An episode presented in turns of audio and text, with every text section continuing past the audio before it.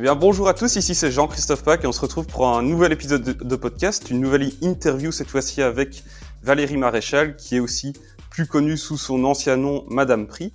Et euh, elle va vous expliquer juste après de quoi il s'agit. Et donc, euh, tout d'abord, bienvenue Valérie et merci d'avoir accepté cette interview. Merci à toi Jean-Christophe. Avec plaisir. Et aujourd'hui, en gros, le sujet que je t'avais proposé d'aborder, c'était bien comment se libérer des euh, pensées limitantes qu'on peut avoir sur l'argent et qui peuvent bloquer, euh, plutôt limiter euh, notre succès. Et est-ce que tu peux, pour t'introduire, expliquer un peu ben, qui tu es et pourquoi tu es la bonne personne pour parler de ça, justement? D'accord.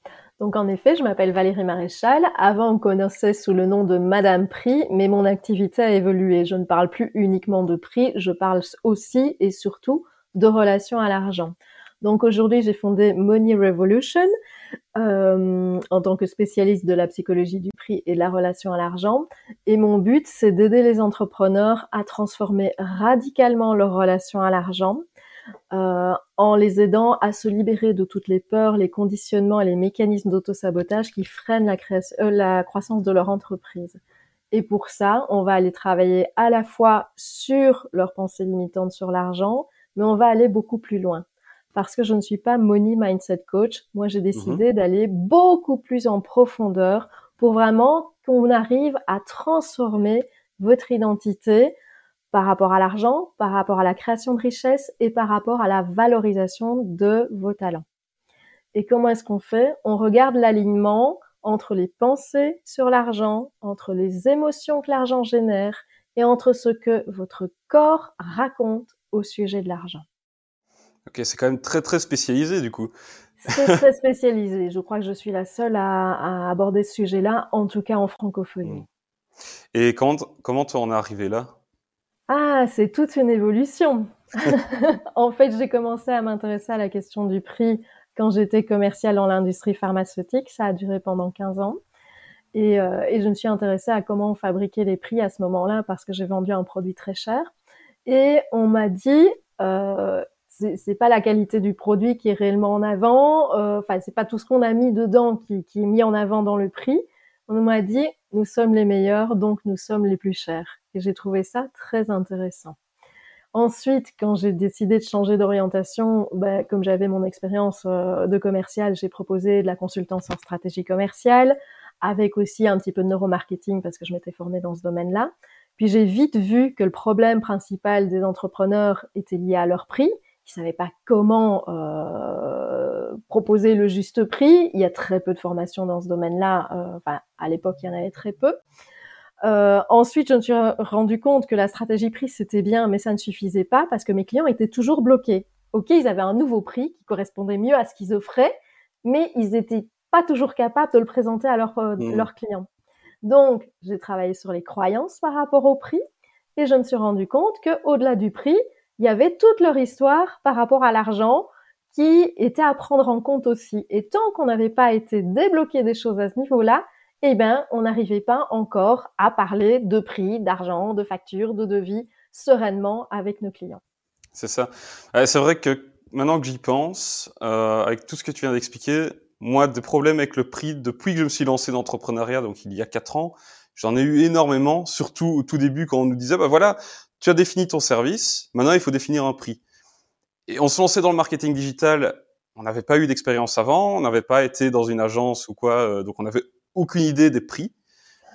Et donc, qu'est-ce qu'on devait faire? Bah, On devait essayer de chercher les prix des concurrents, etc. Mais même là, on se disait, mais on n'est pas légitime pour faire de tels prix, etc., etc. Donc, il y avait déjà plein de euh, pensées limitantes qui euh, nous bloquaient euh, du niveau, au niveau du prix. Donc, je vois très bien de quoi tu parles. Et à mon avis, il y a plein de... Dans, dans les auditeurs, auditrices, ils doivent aussi se reconnaître là-dedans. Mais la question que je me pose ici, c'est euh, ces pensées et croyances limitantes, d'où elles viennent? Alors, elles viennent de plusieurs endroits. Euh, il y a d'abord tout ce que tu as entendu au sujet de l'argent dans ta famille. Quand tu es petit, bah, tu absorbes énormément d'informations et tu as entendu des phrases certainement récurrentes, tu as vu des comportements récurrents, tu as peut-être ressenti un stress euh, par rapport à l'argent que tes parents euh, essayaient peut-être de te cacher, mais l'air de rien, on ressent toutes ces choses-là. Donc ça vient en priorité de là. Ça vient aussi parfois de la religion. La religion judéo-chrétienne, c'est les pauvres iront au paradis en premier. Ça, ça laisse des traces, l'air de rien. Ça vient aussi de tout ce qu'on a entendu dans les médias, dans les films. Si tu regardes simplement les dessins animés avec les contes de fées, la personne riche, c'est souvent la personne mauvaise. Effectivement, ouais. C'est étonnant quand même, hein Donc, on a regardé plein de dessins animés, on a entendu plein de contes de fées quand on était petit. Eh ben, tous ces contes de fées où la personne riche était mauvaise, ça a forgé notre vision des riches. Et qu'est-ce qu'on entend bien souvent? Mais les riches sont méchants, les riches sont avides. Et donc, à force d'intégrer cette croyance-là, on se dit, OK, euh, s'ils sont méchants, mais moi j'ai pas envie d'être méchante, donc je ne veux surtout pas leur ressembler. Donc, inconsciemment, je ne veux pas devenir riche pour ne pas devenir comme eux. Mmh. Ouais, c'est quand même fou hein, quand on y pense. oui, exactement. Et, du coup, ces, ces croyances qu'on a au fond de nous, même beaucoup de choses qui sont inconscientes, comment elles se traduisent dans nos comportements au quotidien? Qu'est-ce que ça implique au niveau des conséquences? Alors, tu peux avoir deux types de conséquences puisqu'on est tous à la fois des consommateurs et des entrepreneurs. Enfin, en tout cas, les, gens qui écoutent ton podcast sont entrepreneurs. Au niveau des consommateurs, on va avoir deux types de comportements principalement. Il y a les gens qui vont dépenser de manière inconsidérée et qui vont se mettre en difficulté. Et il y a les autres qui vont plutôt avoir tendance à thésauriser un maximum. Donc hmm. c'est soit je laisse l'argent loin de moi parce qu'il me fait peur pour une raison bien particulière, soit j'amasse le plus possible. Mais la peur qu'il y a derrière ça euh, est la même. Elle a la même racine. C'est un manque de sécurité intérieure qu'on va essayer de combler soit en achetant plein d'objets divers et variés, donc on accumule des objets, soit on va essayer de le combler en accumulant un maximum d'argent. Mais euh, on peut avoir des millions sur son compte en banque et toujours se sentir insécurisé parce qu'on va chercher une réponse à l'extérieur alors que le problème il est à l'intérieur. Donc ça ne fonctionne pas. Et chez les entrepreneurs, le souci qu'on aura le plus souvent, c'est que ces croyances-là vont bloquer euh, tout un tas de choses au niveau du processus de vente. J'ai souvent des gens qui viennent me trouver en disant j'aime pas de faire des devis, donc je traîne au maximum avant de les envoyer. Ou euh, j'ai peur d'envoyer ma facture, ça me met mal à l'aise, j'aime pas de faire ça, euh, donc je le fais pas. Tout ça, c'est des mécanismes d'auto-sabotage qui vont freiner la croissance de ton entreprise ou qui vont même te mettre en difficulté parce que les clients qui viennent vers toi se disent mais c'est quoi ça? Je lui ai demandé un devis il me l'envoie pas ou euh, j'ai toujours pas reçu la facture et ça fait dix mois que le service a été proposé c'est c'est pas sérieux en fait mmh et donc toutes ces petites choses là font que on va se mettre nous-mêmes des bâtons dans les roues, mais sans réellement le voir. Parce que les mécanismes d'auto-sabotage sont tellement bien construits en général qu'on ne se rend même pas compte qu'ils sont là. Mais c'est vrai que j'ai un, exemple maintenant, encore une fois par rapport à moi, où c'est, euh, c'était surtout au début, où quand j'avais un gros projet qui m'était proposé et que je devais faire une offre, c'est pas que je, c'était plutôt inconscient, mais je procrastinais le fait de faire cette offre. C'est exactement ça. On repousse en fait l'échéance parce que c'est quelque chose qui nous fait peur et on se dit ah oui mais je dois d'abord faire ça, je dois d'abord communiquer sur ça, je dois d'abord j'ai d'autres choses à faire, je le laisse pour plus tard et en fait c'est un moyen d'éloigner le problème qui nous fait peur. Hmm. Et est-ce que tu as déjà euh, identifié des, types de profils de personnes qui sont plus sujettes à avoir des euh, croyances limitantes assez fortes par rapport à, l'argent? Non, parce que j'ai vraiment eu tout type de, euh, de public. J'ai eu des gens qui viennent de familles euh, modestes et donc qui ont euh, eu une certaine expérience avec l'argent ou le manque d'argent, mais j'ai aussi eu des gens qui venaient de familles très riches où l'argent coulait à flot. Oui. C'est pas pour ça qu'ils étaient à l'aise avec l'argent non plus. Et finalement, ils peuvent avoir le même type de croyance. Euh, et c'est marrant parce qu'on a les croyances euh, limitantes conscientes, donc les premières qui nous arrivent en tête quand on va y penser. Ça peut être, euh, oui, moi j'ai pas, je, je, me contente de peu, j'ai pas besoin de plus. Mais quand on va chercher derrière, en fait, c'est intéressant d'aller voir les croyances limitantes inconscientes. Mais ça, tu n'y as pas accès directement. Il faut avoir de l'aide en général pour pouvoir y avoir accès. Et ce qui est marrant, c'est qu'il y a des choses très très bizarres qui sortent. J'avais une cliente qui avait eu comme croyance limitante qui était ressorti, c'était mon travail vaut moins que celui d'un homme. Ok. C'est étonnant, hein Et une autre, c'était euh, là, ça venait vraiment d'un type de famille bien particulier. C'est les femmes n'ont pas le droit de gagner de l'argent. C'est plus vrai aujourd'hui, mais c'était toujours une croyance vivace pour elle. Tellement ça avait été important dans sa famille à une époque. Ok, ouais. Ah, c'est quand même euh, fou qu'il y ait encore ce genre de pensée là aujourd'hui quand on y pense. Et en fait, ce qui se passe, c'est qu'il y a tout ce que tu as construit dans ta vie, mais il y a tout le bagage hérité aussi. Donc ce qui s'est passé dans les générations précédentes, même si ça n'a plus aucun lien avec la vie qu'on vit aujourd'hui, ça peut encore avoir un poids bien particulier sur ta vie. Imagine des gens qui ont vécu une famine il y a des générations et des générations ben, la peur a peut-être été tellement grande de mourir, de se retrouver sans rien, que les générations d'après continuent à avoir peur de manquer et faisaient des réserves de nourriture. On, le voit, euh, nos grands-parents ont vécu la guerre. Euh, et ben, et ben, ma grand-mère avait fait des stocks de savon dans le grenier, par exemple.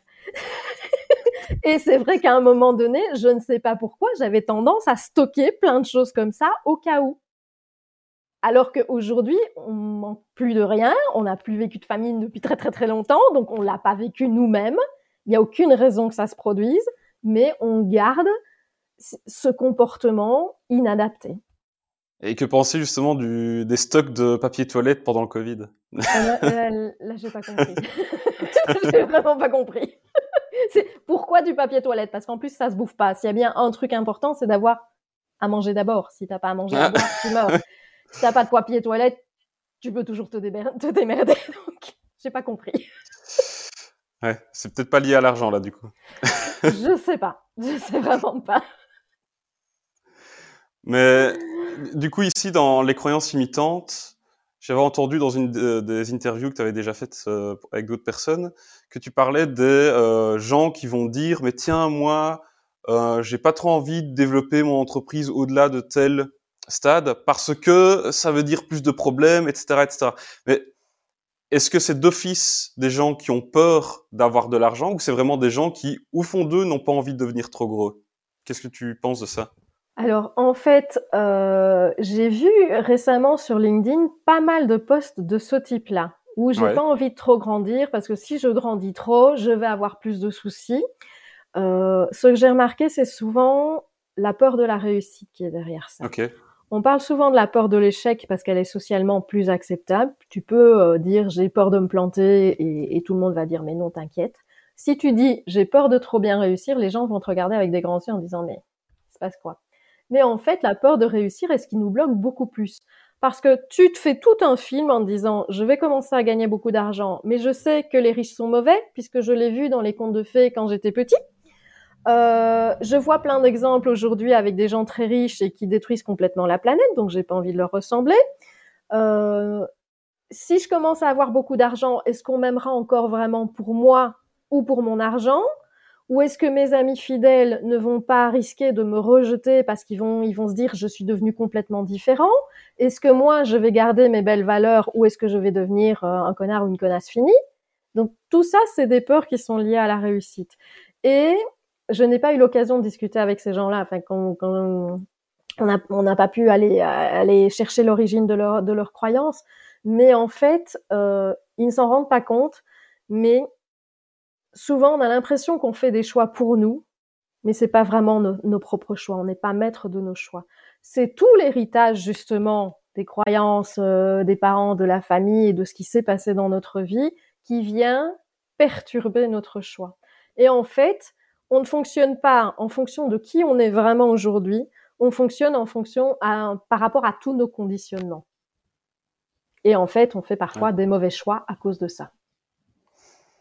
Ok.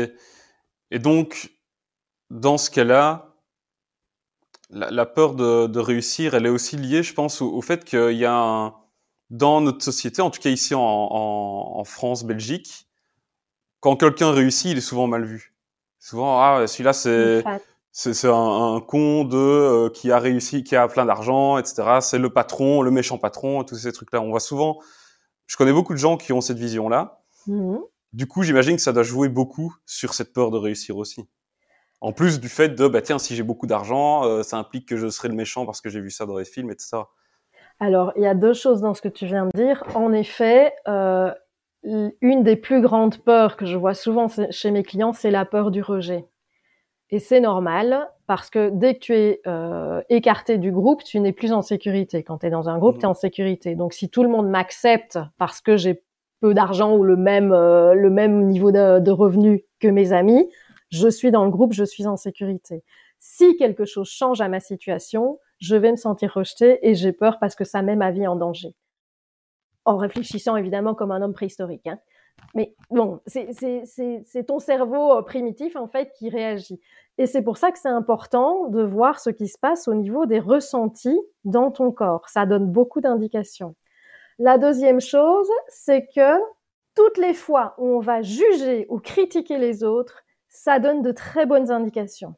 En fait, quand tu juges ou que tu critiques quelqu'un, ça veut dire que soit tu ne te sens pas capable de faire la même chose que lui, euh, soit tu as, vraiment envie de le faire, mais tu sais pas comment. Mmh. Et donc, c'est pour ça qu'on se dit, ah, le connard de riche, mais en, derrière, il mais comment est-ce qu'il a fait? Et pourquoi lui, il a réussi et pas moi? Et donc, c'est intéressant d'aller voir tous ces jugements, toutes ces critiques, parce que ça donne beaucoup d'indications sur qui tu es et ce que tu veux faire. C'est vrai, j'ai été accompagné par un coach, il m'a dit quand il y a quelqu'un que tu détestes, essaye de comprendre pourquoi tu le détestes, quel trait de caractère euh, tu détestes, parce que ça veut sûrement dire qu'il il a une qualité ou un, un, trait de caractère que toi tu n'as pas, qu'il a peut-être un peu euh, trop développé et au fond toi t'aimerais bien avoir. Par exemple, quelqu'un qui est très extraverti, alors que moi je suis introverti, peut-être que je vais me dire celui-là il, il, il, me fait chier à parler tout le temps de lui alors que peut-être qu'au fond de moi, j'ai envie de pouvoir aussi, moi, être, euh, m'exprimer plus facilement en public, etc. C'est ça. Tout à fait. Oui, en effet. Ah, c'est super intéressant ce sujet-là. On pourra encore en parler pendant des heures, mais on va peut-être revenir sur le sur le prix, enfin les, les fausses croyances euh, liées à l'argent. Et moi ici, sur base de tout ce que tu viens d'expliquer, parce que voilà, on comprend bien que les conséquences, elles peuvent être assez importantes sur le développement, parce que imaginons j'ai plein de, de, de croyances imitantes par rapport à l'argent. Au final, mon business, il, il, va pédaler dans la choucroute, je vais jamais avancer. Je vais tout le temps en train de me dire, mais tiens, non, j'ai une offre, une énorme offre qui m'arrive, et au fond de moi, je vais commencer à m'auto-saboter, je vais pas la faire, je vais faire exprès de la rendre en retard, etc., etc. Enfin, exprès, entre guillemets, mais bon, voilà, je vais la rendre en retard. Inconsciemment, tu vas le faire. C'est ça. Alors, c'est quoi la solution par rapport à ça? Comment on fait pour éviter de tomber dans ces pièges-là et du coup de, de se saboter, de saboter son succès? Alors, j'aurais envie de te dire, venez me voir. Forcément. Mais on peut commencer tout seul à essayer de détecter nos modes de fonctionnement. Si justement tu as remarqué que tu avais tendance à procrastiner et à envoyer tes offres en retard, mais déjà en prendre conscience, tu vas dire oui, c'est quoi le problème là derrière? Donc tu peux forcer un petit peu en disant maintenant, je reçois une offre, je me donne tel délai pour la rendre et pas au-delà.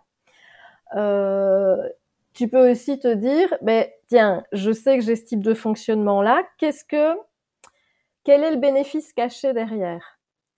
Qu'est-ce que ça t'apporte toi de ne pas rendre tes offres euh, en temps voulu et d'attendre mhm. le dernier moment? Euh, Quel bénéfice? Est-ce que c'est un bénéfice de faire ça? Je ne crois pas qu'il y ait vraiment le bénéfice, caché? Il y a un bénéfice caché. Il y a un bénéfice caché dans le fait de rendre Il y a un bénéfice caché. Ah bah je t'avoue que je le vois pas. Eh ben ça pourrait être tout simplement de ne pas t'exposer, de ne pas te mettre en danger par rapport à ce ah. client puisque tu ne sais pas réellement ce qu'il veut, quel prix il pourrait accepter.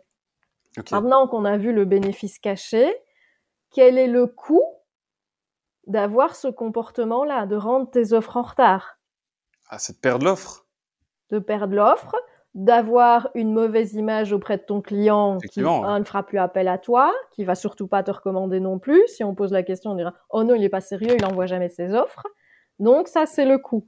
Et tu fais la balance. Est-ce que mon bénéfice caché est plus important que le coût réel du fait de ne pas agir? Ah pas du tout. Et à ce moment-là, ça peut déjà te dire, te faire prendre conscience que oui, ce serait peut-être temps de passer à l'action et de changer les choses. Mmh après, il faut encore avoir cette conscience de faire ce, ce pour et le contre. Mais et, tu, tu, penses quoi de tout ce qui est euh, affirmations, etc. Qu'est-ce que, quel est ton avis là-dessus? Ah, pour, oui. pour expliquer peut-être à celles et ceux qui connaissent pas ce que c'est les affirmations, est-ce que tu peux expliquer, définir le, le terme?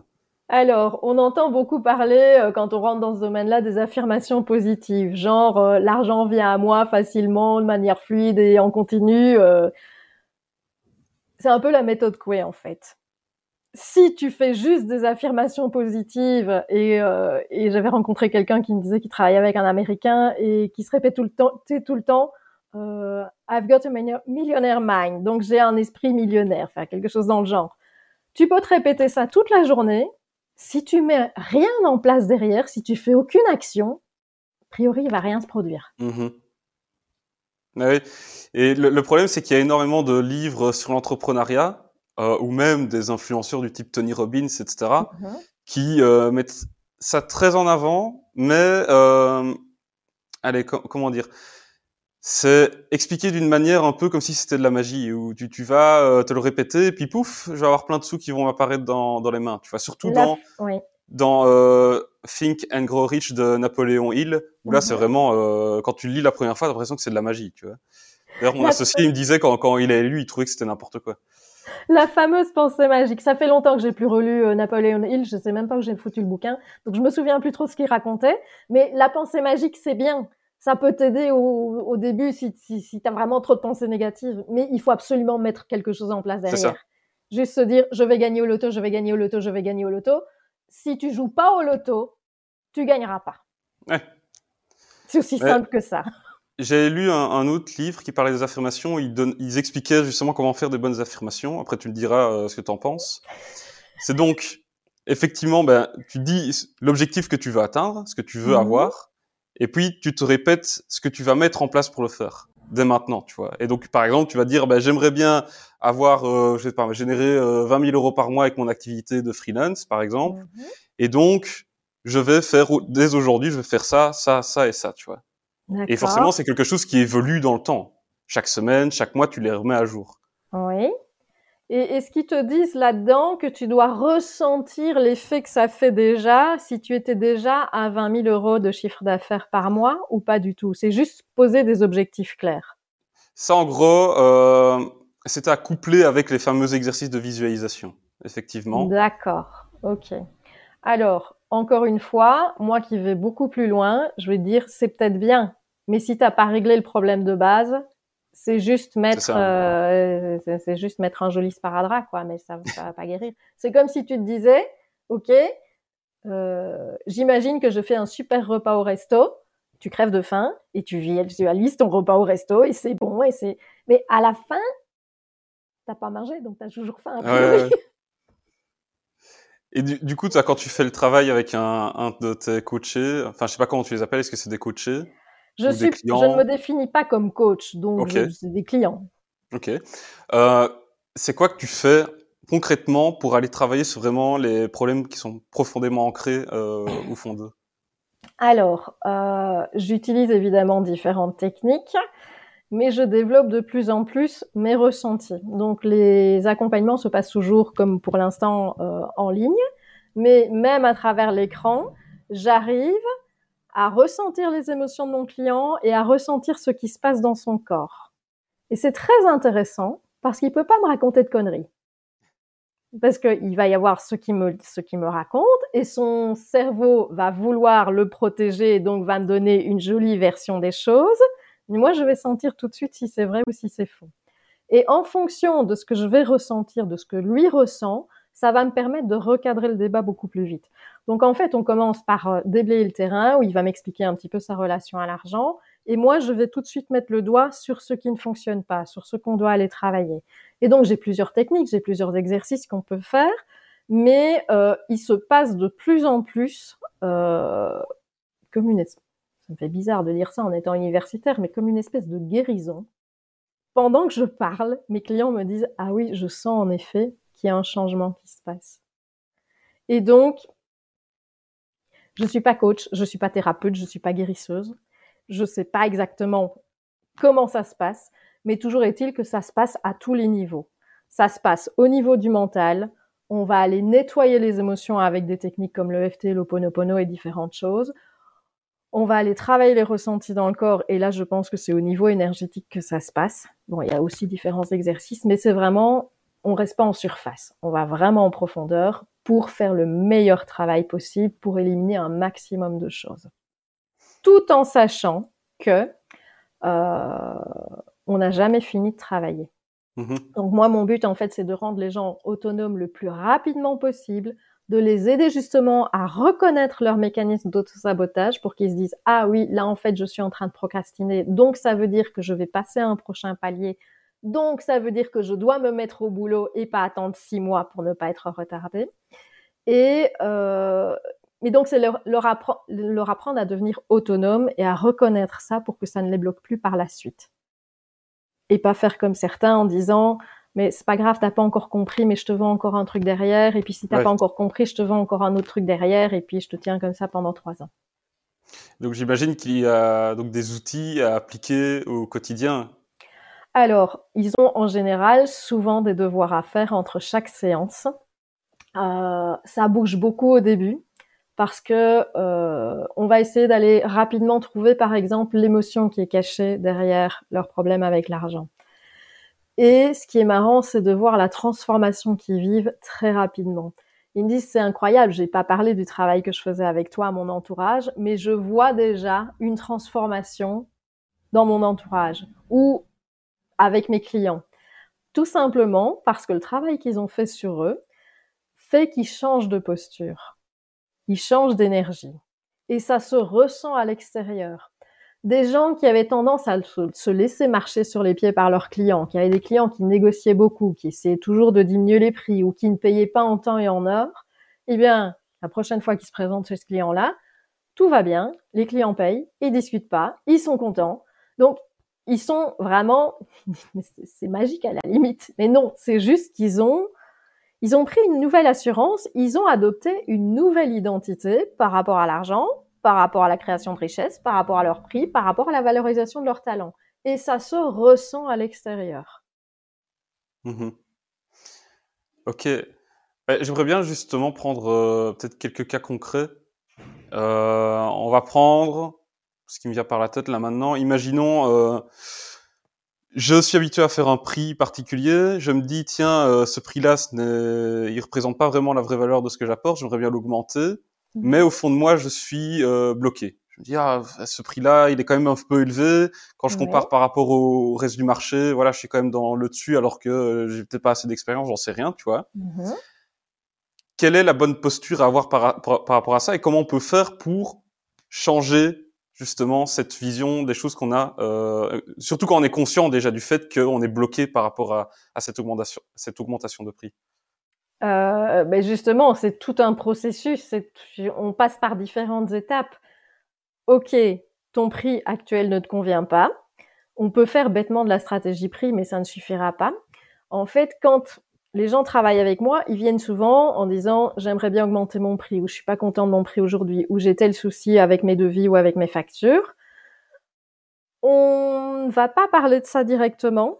On va aller travailler leur relation à l'argent et une fois qu'ils ont adopté cette nouvelle posture, cette nouvelle identité, bien souvent, on n'a plus besoin de travailler sur le prix parce que eux-mêmes ont vraiment pris conscience de la valeur de ce qu'ils offraient. Ils s'autorisent à prendre une nouvelle place, ils s'autorisent à oser être réellement eux-mêmes, à affirmer leurs choix, à poser des limites. Et donc, ça devient naturel pour eux de faire évoluer leur prix sans qu'on ait parlé réellement de prix. Évidemment, s'ils ont besoin de conseils sur leur prix, je leur en donne. Mais c'est de moins en moins utile quand on a fait tout le processus de transformation de la relation à l'argent.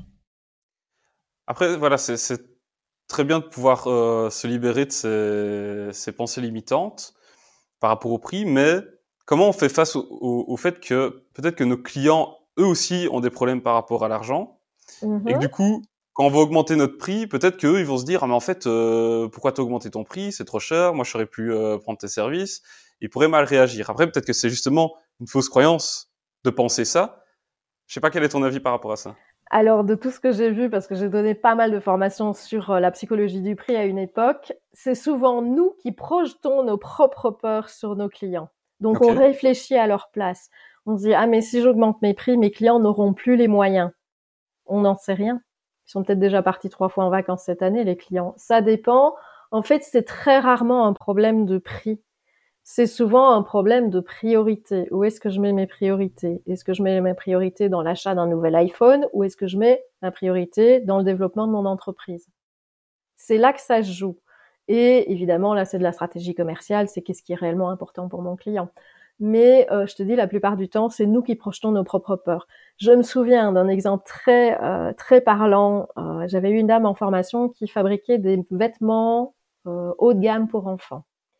Et elle avait un souci avec son prix, parce que comme c'était du haut de gamme, il fallait que ça quand même que ça ait un certain prix.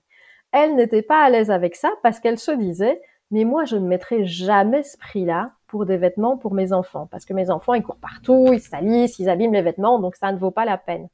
Et puis à un moment donné, elle a eu vraiment un switch qui s'est fait dans sa tête et elle s'est dit, mais je ne suis pas mon client. Donc ce n'est pas parce que moi, je ne serai pas d'accord de mettre ce prix-là que mes clients ne seront pas heureux de le faire. Parce qu'il y a beaucoup de trucs dans le développement personnel qui est un peu, euh, qui est un peu pourri, où on dit, il faut que tu sois d'abord d'accord, toi, de payer ce prix-là pour que tes mmh. clients soient d'accord. Ça n'a juste rien à voir. C'est quoi la valeur de ce que tu offres? Et est-ce que tu as un positionnement qui fait que tes clients, euh, est-ce que tu as bien choisi ta cible? Est-ce que ton positionnement fait que le type de client que tu as choisi est d'accord de payer ce prix-là et reconnaît la valeur de ce que tu offres? Ça n'a rien à voir avec ce que toi Ouais. Et puis ça dépend aussi euh, déjà est-ce que euh, on règle les mêmes les problèmes de personnes qui sont comme nous? Si c'est pas le cas, alors euh, cette logique n'a aucun sens de toute façon. Mais là, on retombe vraiment dans les fondamentaux de, de, de la création du prix. C'est qui est ta cible, quel est ton positionnement et qu'est-ce que tu offres d'unique? Tu me dis, je suis plus cher que le marché. Ben, déjà, j'ai envie de te dire bravo. Parce que ceux qui suivent juste le prix du marché, en fait, ils font pas ce qui est bien. Ils ne font que se raccrocher aux peurs de ceux qui sont passés avant eux. Qui a défini le prix du marché? Imagine quelqu'un qui se dit ah ben voilà, je vais m'installer euh, dans ce domaine-là. J'imagine que mes clients vont vont accepter de payer ce prix-là. Et puis quelqu'un d'autre arrive et se dit ah celui-là il fait autant, ben moi je vais mettre 5 euros moins cher ou 5 euros plus cher. Mais on reste toujours dans ce qu'on appelle l'océan rouge où tout le monde fait plus ou moins la même chose pour plus ou moins le même public, pour plus ou moins le même prix. Comment veux-tu choisir réellement quelqu'un en fonction de ça? Bah, Tu vas choisir parce que ses horaires sont plus adaptés, parce qu'il a un plus grand parking, parce que, parce que ça te convient mieux, parce qu'on te l'a recommandé, mais pas parce que c'est cette personne-là. Moi, le but, c'est que les gens achètent parce qu'ils ont réellement choisi de travailler avec Jean-Christophe. Pas avec quelqu'un d'autre qui travaille dans le digital. Mmh mais pour ça, il faut que tu sois reconnaissable. Mais c'est là toute l'importance de la différenciation, du coup. Exactement. Savoir pourquoi les gens viennent chez toi. Mais ça, je, remarque beaucoup, en tout cas avec des, des prospects que j'ai rencontrés cette année, quand on leur demandait, mais c'est qui vos clients? Ah, c'est tout le monde. ah, ok, donc par exemple, une entreprise de, de construction, pourrait s'adresser en fait à, à, tout le monde et n'importe qui dans la rue, mais je, je, n'en suis pas si sûr que ça. Et il y a ça un peu avec tout, où les, les, gens pensent que leur business s'adresse à tout le monde. Du coup, ils se trouvent, ils sont un peu euh, les mêmes que leurs concurrents parce que voilà, euh, c'est tout le monde. On, quand on leur demande, bah, c'est quoi ta différenciation par rapport aux concurrents Peut-être mon service client, ou peut-être euh, mes employés.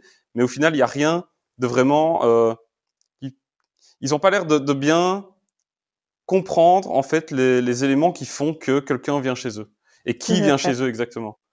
Et forcément, quand on, on a cette vision-là, on se retrouve à, se dire bah tiens, euh, voilà mon prix, il doit être acceptable par tout le monde et donc je vais faire un bas prix. Exactement. Bah, imagine que tu es dans la construction. Imagine que tu as décidé de construire des maisons en bois qui ont un certain style forcément, tu t'adresses pas à tout le monde. Tu vas ah t'adresser à des gens qui sont sensibles à ce type de construction-là parce qu'ils veulent un matériau renouvelable et des choses comme ça, avec un certain budget, à mettre dans un certain environnement. Donc, c'est clair que tu t'adresses pas à tout le monde. Mais en fait, c'est vrai que c'est compliqué pour les gens euh, de savoir quelle est leur différence, quelle est leur unicité. Donc, dans ce cas-là, je leur dis souvent, bah, posez la question à vos clients. Pourquoi ils ont choisi de venir chez vous? Et si vous dites juste parce que vous étiez 5 euros moins cher que l'autre, il y a un souci. Il va falloir retravailler. Et du coup, euh, dans, puisque tu es quand même experte aussi en stratégie prix, euh, j'ai peut-être une ou deux questions par rapport à ça. Est-ce que tu as des, des, bonnes pratiques euh, au niveau de la définition d'un prix en général? Ben, Comme je te l'ai dit tout à l'heure, les fondamentaux, c'est savoir réellement qui est sa cible. Mmh Quel est ton positionnement? Est-ce que tu fais un positionnement très particulier haut de gamme ou est-ce que tu, te situes ailleurs? Et quelle est ta différenciation? Et à partir de là, tu vois qu'est-ce qui existe sur mon marché, qu'est-ce que le marché propose, où se situe mon offre par rapport à ce qui existe déjà, est-ce que c'est mieux que ce qui existe, est-ce que c'est un peu moins bien, qu'est-ce que je peux faire pour adapter? Et alors là, tu vois, euh, si c'est un petit peu mieux, bah, tu peux augmenter un petit peu ton prix par rapport à ce qui existe. Mais c'est là que je trouve qu'il y a une limite par rapport à, à la stratégie prix, c'est que ça ne prend pas en compte tout l'aspect euh, vraiment qui je suis, qu'est-ce que j'ai envie de développer. Et donc, quand on travaille sur la relation à l'argent, on part vraiment de la personne, qu'est-ce que j'ai envie de proposer, quelle est la valeur de ce que j'offre, et ça peut être parfois, on s'occupe pas de, de, la concurrence en fait. Parce que comme je te l'ai dit, la concurrence, ben, comment est-ce qu'elle a choisi son prix elle? Est-ce qu'elle a choisi par rapport à ce qui existait déjà aussi? Donc, est-ce que c'est mmh. réellement par rapport à la valeur de ce qu'elle offre, ou est-ce que c'est par rapport aux peurs des autres? Donc c'est ça que je trouve, juste de la stratégie prix, ça a des limites. Et tu, tu parles de, de valeur justement. Euh, moi, ça me semble, ça m'a toujours semblé compliqué d'évaluer la valeur de ce que tu apportes, pouvoir définir et ajuster ton prix en fonction de la valeur. Alors en plus, tu as deux types de valeurs. Tu as la valeur tangible et la valeur intangible. La valeur tangible, tu, tu, peux mettre facilement un chiffre dessus. La valeur intangible, c'est le petit plus que tu apportes mais qu'on ne sait pas quantifier. Et donc, c'est difficile de se dire en valeur tangible ça vaut autant et en valeur intangible ça vaut autant, donc je suis au-dessus des autres ou je suis au même niveau que les autres ou je suis en dessous des autres. Donc c'est vraiment un truc de feeling. Et finalement, quand mes clients me disent qu'est-ce que je dois mettre comme prix, ben le plus simple c'est encore de leur dire mais avec quel prix est-ce que tu es à l'aise aujourd'hui? Et on repart quelles émotions se arrivent quand tu penses à ce prix-là? Qu'est-ce qui se passe dans ton corps? Est-ce que c'est OK? Eh ben, teste ce prix-là et vois comment c'est reçu. Si énergétiquement c'est aligné avec toi, logiquement, ça sera bien reçu en face. Et un prix n'est jamais définitif. Tu as le droit de mettre ce prix-là aujourd'hui. Dans deux semaines, si tu te dis, ben, finalement, je suis plus trop à l'aise, tu as le droit de le diminuer et tu as aussi le droit de l'augmenter. Donc, c'est tout le temps fluctuant. Il n'y a rien qui est choisi une fois pour toutes. Et en plus, c'est ton business, donc c'est tes règles. C'est toi qui choisis. Forcément, oui. Mais pour cette histoire de, de valeur, toi, tu. Est-ce que tu as déjà dû définir des prix à la valeur? Est-ce que tu fais ça toi-même? Et non. non? Mais du coup, parce que tu vois, moi, ça me semble tellement abstrait parce que j'ai suivi beaucoup de formations. Ils disaient oui, euh, dans le consulting, euh, la base c'est faire à l'heure, ce qui est vrai. c'est une Mais, bonne idée. mais il ne faut pas faire à l'heure, il faut vendre à la valeur. Ok, mais comment je fais pour définir la valeur que la personne va obtenir quand je lui ai fait, par exemple, ses publicités Facebook, imaginons. Tu vois? Comment je définis la valeur finale Alors, attends. Euh, juste un petit mot par rapport au tarif horaire. Oui. Euh, c'est pas une bonne idée le tarif horaire parce que plus tu deviens expert dans ton domaine, plus tu as d'expérience, plus vite tu vas travailler normalement. Donc, imaginons, tu as un tarif horaire de 100. Avant, il te fallait deux heures pour faire le travail, donc tu gagnais 200. Après quelques années, il te faut plus qu'une heure. Et après quelques années, il te faut plus qu'une demi-heure. Si tu gardes le même prix, bah, tu avais 200 au départ, il te reste 50 à la fin. Même si tu as augmenté tes prix et que tu es passé à 200 euros la demi-heure, bah, finalement, tu gagnes toujours la même chose. Donc c'est pas intéressant. Bon, tu vas me dire, s'il ne te faut plus qu'une demi-heure, tu peux mettre plus de clients, mais tu vas t'épuiser aussi. Par rapport à la valeur finale, tu me dis par rapport aux publicités Facebook, par exemple, bah, si tu connais bien ton client, si tu connais bien ton métier, logiquement, tu peux déjà estimer combien ton client pourrait gagner grâce au travail que tu vas lui apporter. Hmm. En gardant bien en tête que euh, il faut qu'il taffe derrière. Parce que si tu lui fais une super pub Facebook et puis que lui derrière le service euh, client ou n'importe quoi ne délivre pas, il n'aura pas de résultat, mais ça sera pas de ta faute. Tu peux aussi lui dire, euh, j'ai des clients qui avaient fait ça, c'est de dire, euh, je m'engage en fait à vous apporter tel résultat, et donc vous me payez en fonction du résultat. Mais c'est un tarif plus cher en fait que de lui dire au départ, voilà, c'est un forfait de autant pour tel type de travail. Est-ce que tu as un, un exemple, peut-être un, cas typique de, de problématique que tu as résolu chez un client que tu pourrais nous partager? Euh, À quel sujet principal? Par rapport, par rapport au, à tout ce qu'on a discuté aujourd'hui, donc avec euh, les, les, croyances imitantes qu'on peut avoir et les, la relation à l'argent. Euh, ben, j'ai fait avancer tous mes clients, mais c'était dans des domaines très très divers. Mais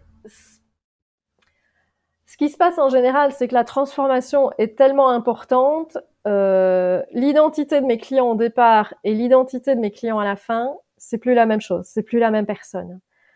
Ça, ça a un effet aussi sur leur business parce qu'ils se disent peut-être tiens tel type d'offre j'ai plus envie de la proposer ça ne correspond plus à qui je suis donc j'ai envie de faire évoluer mes services vers telle chose euh, si je reprends tout tout au début où je faisais juste de la stratégie prix et de la croyance sur les prix, euh, je me souviens d'une cliente qui était super sympa et qui avait été très très mal conseillée euh, par son comptable. Son comptable n'avait pas bien compris ce qu'elle qu'elle proposait comme service et lui avait dit ah dans ton domaine c'est un peu comme les gens qui font ça donc c'est pas plus de autant de l'heure et c'était un tarif mais extraordinairement bas par rapport à ce qu'elle ce qu'elle offrait. Donc on a travaillé là-dessus elle s'est dit, OK, je suis prête à augmenter mes tarifs, euh, mais elle était aussi dans une tarification horaire. Et en fait, euh, elle avait, elle avait euh, créé, je crois, un, espèce de programme informatique pour aider son client à vraiment avancer. Mais en fait, elle dit, ben, j'ai passé 12 heures à faire ça, mon nouveau tarif horaire, c'est autant, donc ça fait autant. Je dis, mais tu sais que tu pourrais demander 10 fois plus. Je me dis, pourquoi? Qu'est-ce que tu lui fais gagner à ton client avec ce, fameux euh, programme informatique? Elle me dit, ah ben avant, il y avait une personne qui travaillait, je pense, une journée par mois à encoder tout, et donc euh, on avait calculé une journée par mois de cet employé-là, fois 12 mois, fois X années, ça fait autant. Grâce au programme informatique, c'était un quart d'heure par mois. Ok. dit, au lieu de prendre ton petit tarif horaire, même si tu as augmenté euh, tes prix, combien est-ce qu'il gagne ton client grâce à ton, euh, ton programme? Elle dit, ah oui, quand même. Donc j'ai dit, tu aurais pu demander une partie de tout ce gain. Et en fait, euh, elle a proposé un prix en, tremblant. Hein. elle n'était pas à l'aise par rapport à son client, mais c'est passé comme une lettre à la poste. Et j'ai dit, tu aurais pu lui demander dix fois plus, il allait payer dix fois plus. Donc là, c'est vraiment un exemple du coup de tarification à la valeur. Ici. plus à, la valeur tangible du coup. Oui, mais là, c'était facile à calculer la valeur tangible, donc c'était, c'était facile, c'était évident. Ok, c'est intéressant comme exemple. Ça. Juste pour revenir un peu sur les, les croyances imitantes, est-ce qu'on mmh peut s'en débarrasser complètement ou c'est impossible? Alors, euh, s'en débarrasser complètement, c'est utopique. Parce que chaque fois que tu vas passer un palier dans ton entreprise, tu as le même type de peur qui va revenir. C'est pour ça que je disais tout à l'heure que c'est important d'apprendre à les identifier avant qu'elles ne te bloquent. Et c'est ce que j'apprends à faire à mes clients. Mais j'ai des mentors qui sont multimillionnaires et qui disent chaque fois que je dois faire quelque chose de nouveau dans mon entreprise ou, passer au palier suivant, eh bien, j'ai toujours les mêmes peurs qui reviennent. En fait, c'est comme un oignon. On enlève une couche à la fois. Et le but du jeu, c'est d'enlever un maximum de couches, mais on n'arrivera jamais au bout. Et le, fait de dire, c'est je vais l'accepter, je vais apprendre à reconnaître mes peurs. Maintenant, je sais ce qu'elles veulent dire. Elles sont pas là pour me bloquer, elles sont juste là pour me dire, ok, je suis en train de sauter dans l'inconnu. Mais c'est bon pour moi l'inconnu, donc j'y vais. Ça, donc avancer vraiment, il faut quand il y a des, en fait, il faut il faut aller vers la, le fait de sortir de sa zone de confort. En gros sortir de sa zone de confort sans se faire mal, hein, parce que parfois la peur, elle est de bon conseil aussi. Elle peut éviter de sauter d'un pont. C'est pas mal non plus. Mais donc, apprendre à reconnaître, tiens, là, je procrastine. pourquoi je procrastine, aller voir le bénéfice caché qu'il y a derrière, comme on a dit tout à l'heure, et aller voir ce que ça te coûte de ne rien faire. Et juste faire ces deux choses-là, logiquement, tu devrais te dire, OK, donc c'est juste une peur qui me dit que je suis en train de passer à un autre niveau, donc je peux y aller. Je vais pas mourir. oui, ok. Ouais. Mais si la peur reste et que tu te dis, je vais mourir, ne le fais pas. Ici, je sais pas s'il y a un, sujet particulier qu'on n'a pas abordé, que tu voulais euh, partager peut-être avec les auditeurs auditrices. Euh, je crois qu'on a abordé pas mal de choses. oui, il me semble. Hein. Je sais pas si tu avais un, une astuce, un conseil qui te passait par la tête. Euh... Mais je te dis, l'exemple que je viens de te partager en allant regarder le bénéfice caché et le coût de ne pas agir, c'est déjà un, très bon exercice à faire. Ok, ben j'invite alors tous les auditeurs auditrices à le faire dès maintenant. Voilà. Maintenant, il faut réussir à identifier ces moments-là justement. Mais bon, ça c'est tout le challenge. Et si vous avez besoin d'aide, ben vous revenez vers moi. Vous pouvez aller voir sur mon site web valeriemaréchal.com. Il y a euh, un appel diagnostic qui est à votre disposition pour qu'on fasse le point justement sur votre relation à l'argent. Top. Ben, je mettrai le lien en description de cet épisode. Et voilà, bah, en tout cas, merci beaucoup pour cette interview, c'était super intéressant. Euh, ben, merci je pense que ça va. Merci. Ça va aider, je pense, tout le monde à, à revoir cette relation à l'argent et, je l'espère, à débloquer euh, les freins qui peuvent y avoir au niveau de, du succès en tant qu'entrepreneur. Franchement, faites le chemin, ça va transformer votre vie et votre entreprise. Donc allez-y, n'ayez pas peur, euh, faites les premiers pas et euh, si vous avez besoin d'aller plus loin, je suis là. Oui, contactez-la. Allez, salut, passez une bonne journée. À bientôt Jean-Christophe, merci. merci. Bien voilà, c'est la fin de cette interview. J'espère vraiment qu'elle vous a plu. Si c'est le cas, eh bien comme d'habitude, je vous invite à la partager autour de vous à des personnes qui pourraient être intéressées par le contenu qu'on a abordé avec Valérie. Et si ce n'est pas encore le cas, eh bien je vous invite à vous abonner dès maintenant à euh, cette chaîne YouTube ou ce podcast, ça dépend là où vous l'écoutez, pour être sûr de manquer aucun des prochains épisodes, parce que comme d'habitude, il va encore y avoir d'autres interviews, d'autres contenus pour vous aider à obtenir plus de résultats dans votre business. Donc assurez-vous de ne pas les manquer en vous abonnant dès maintenant. Et on se retrouve tout simplement dans l'épisode suivant. Allez, salut tout le monde